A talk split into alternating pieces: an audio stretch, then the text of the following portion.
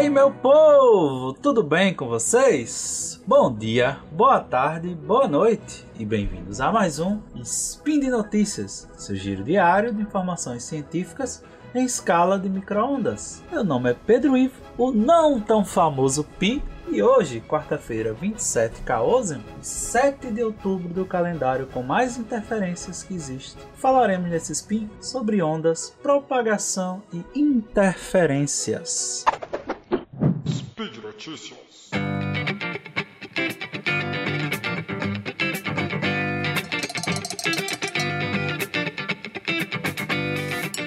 Estava em casa estudando e trabalhando nesse último mês. Meu pai, certo dia, mandou essa notícia para mim pelo WhatsApp. Eu achei bem interessante e trouxe ela aqui como nosso ponto central de spin. Não são novas tecnologias em nada parecido como eu costumo trazer, mas eu achei interessante.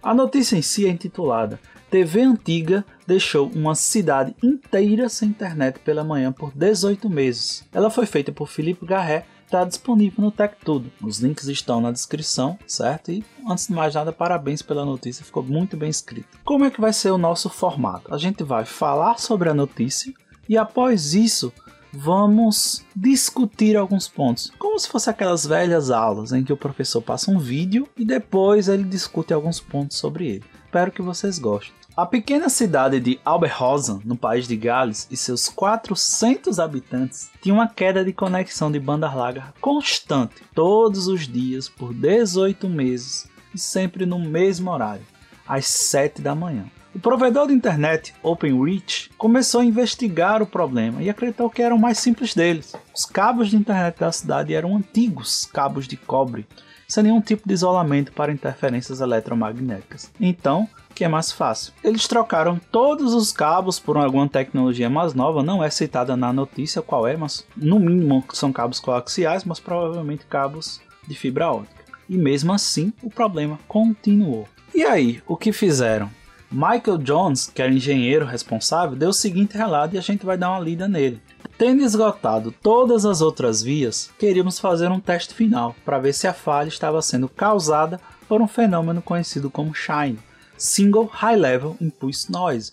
Em tradução livre, seria mais ou menos alto ruído de pulso único, onde a interferência elétrica é emitida por um aparelho que pode ter um impacto sobre a conectividade de toda a banda larga. Usando um dispositivo chamado analisador de espectro, subimos e descemos a aldeia sob chuva torrencial às 6 da manhã, para ver se poderíamos encontrar um ruído elétrico para apoiar nossa teoria. E às 7 horas, como um relógio, aconteceu nosso dispositivo detectou uma grande explosão de interferência elétrica na aldeia. A origem do ruído elétrico foi rastreada até uma propriedade na aldeia. Descobriu-se que todas as manhãs, às 7 horas, o ocupante ligava sua velha TV, que por sua vez desligava a banda larga de toda a vila. Como você pode imaginar, quando apontamos isso para o morador, ele ficou surpreso com o fato de sua TV velha, de segunda mão, ser a causa do problema de banda larga de uma vila inteira. E concordamos imediatamente em desligá-la e não usá-la novamente. Interessante a notícia, não é? Uma simples TV desligar toda a internet de uma vila.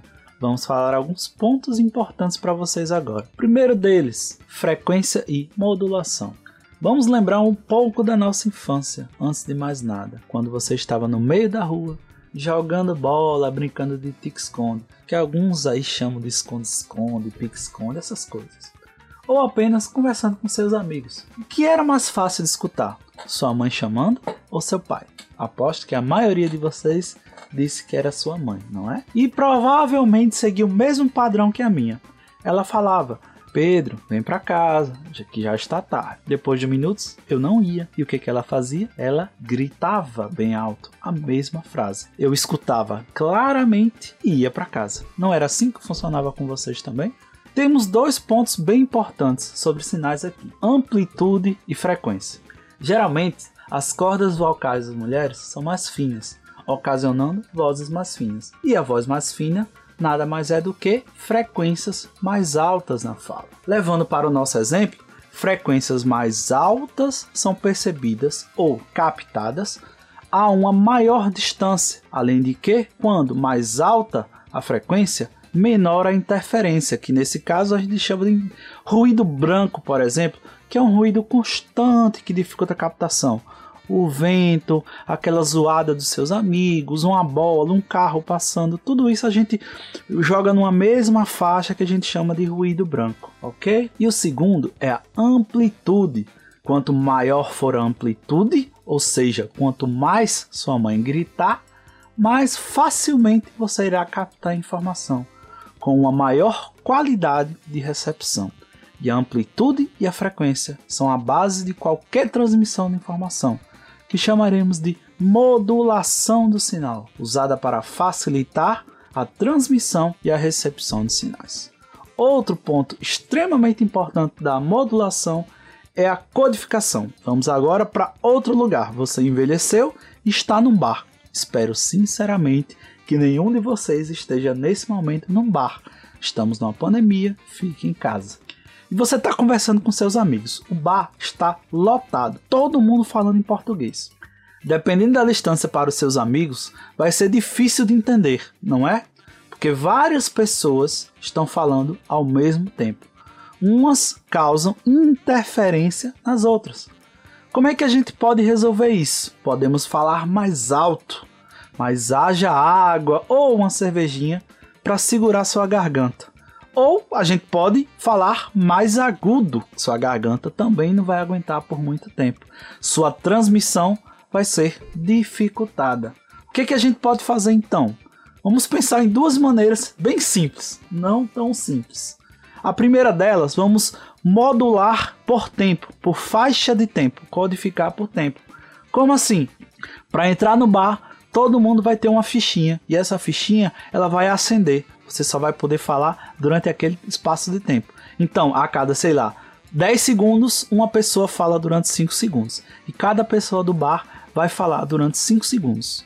E aí, teoricamente, todo mundo vai entender o que o outro está falando. E você só vai prestar atenção em quem? No que o seu amigo, na hora que seu amigo for falar.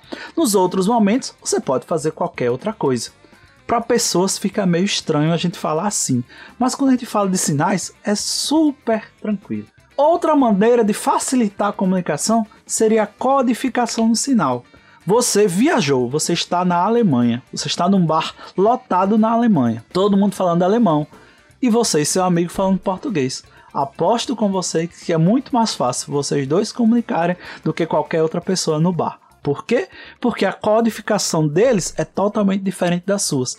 As deles se interferem. A de vocês duas, ninguém, praticamente ninguém está interferindo. Só aquele ruído branco de todo mundo conversando. Mas a captação da informação entre vocês dois é muito mais fácil. Não é isso mesmo? Resumindo, podemos modificar o sinal basicamente de cinco maneiras, que podem ser misturadas entre si.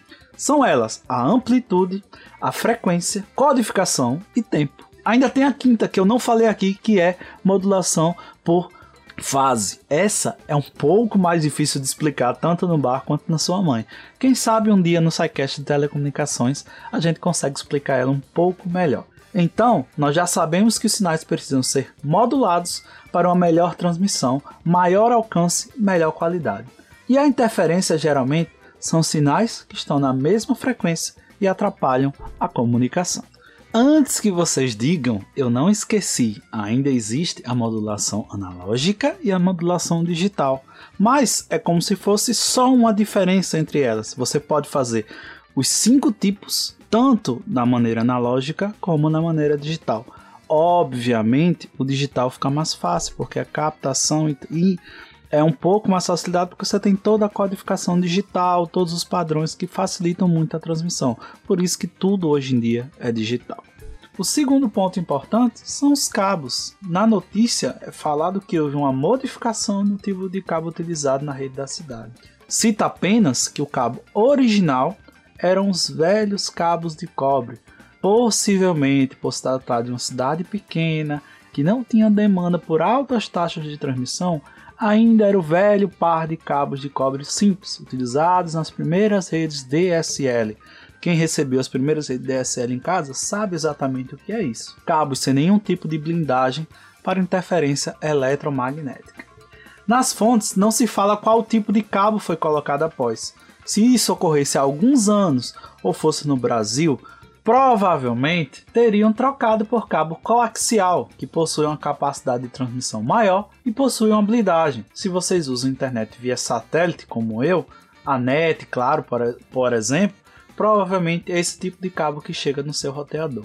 Eu ainda chuto que foi cabo coaxial, mas também pode ter sido fibra ótica, que não teria nenhuma interferência eletromagnética, pois toda a informação é transmitida via luz. Terceiro ponto: como essa TV interferiu? Nas fontes só falam do ruído de pulso único, então provavelmente a televisão era bem antiga.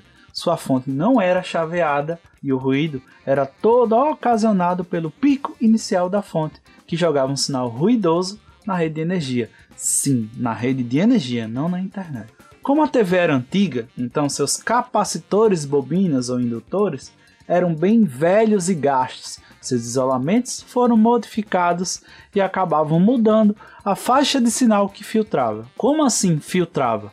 Do mesmo jeito que você usa uma peneira em casa para tirar coisas indesejadas de uma determinada comida ou, ou coisa parecida, os filtros na eletrônica servem para retirar determinada parte da frequência que não é bem-vinda naquele momento. E se você modifica os capacitores indutores, você estará modificando as frequências de corte do seu filtro. Se vocês lembram de antigamente quando mexiam no dial do rádio da sua casa para determinada estação, o que, que você estava fazendo? Você simplesmente estava mexendo num capacitor variável que ajustava a frequência do filtro para a frequência da estação desejada. Lembram da primeira parte? Modulação por frequência. Voltando à análise, provavelmente a televisão jogava um ruído potente na rede elétrica e esse ruído estava desligando ou reiniciando o receptor de internet da cidade. Possivelmente era um receptor bem antigo e muito susceptível a esse tipo de ruído. Com a troca por novos cabos, o ruído deve, deveria ser amenizado por novos equipamentos, mas provavelmente esses equipamentos não estavam preparados para esse tipo de ruído. Pense aqui comigo. Quem iria imaginar que alguém teria algum equipamento antigo o suficiente que jogasse na rede um ruído tão alto? Poucos vão gastar dinheiro se preocupando em fazer um equipamento que se proteja disso. Graças ao analisador de espectro, lembram do caça-fantasma que eles tinham um analisador de espectros? Que nesse caso eram fantasmas, tá? É bem parecido, é um equipamento que é ligado onde você deseja analisar e ele vai mostrar quais frequências estão sendo utilizadas e qual a potência em cada uma delas. Então, quando eles ligaram, viram que a rede estava lá bonitinha, com 60 Hz de transmissão, e em um determinado momento, puff, uma potência bem alta em outra frequência. E ali perceberam que aquela interferência estava atrapalhando todo o sistema.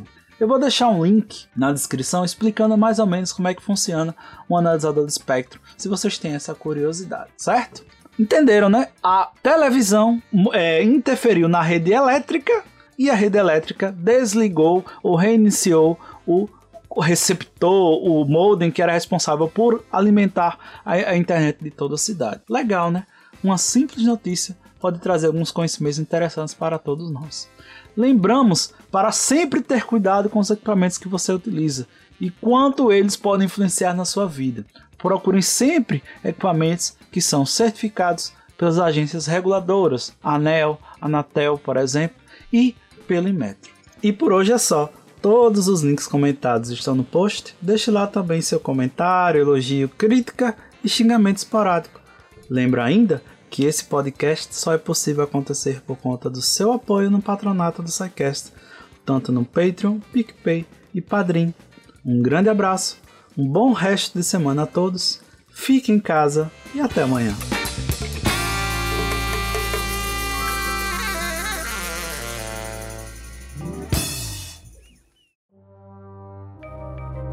Este programa foi produzido por Mentes Deviantes.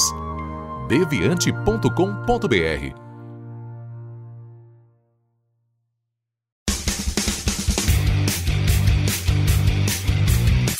Cortes, edição de podcast.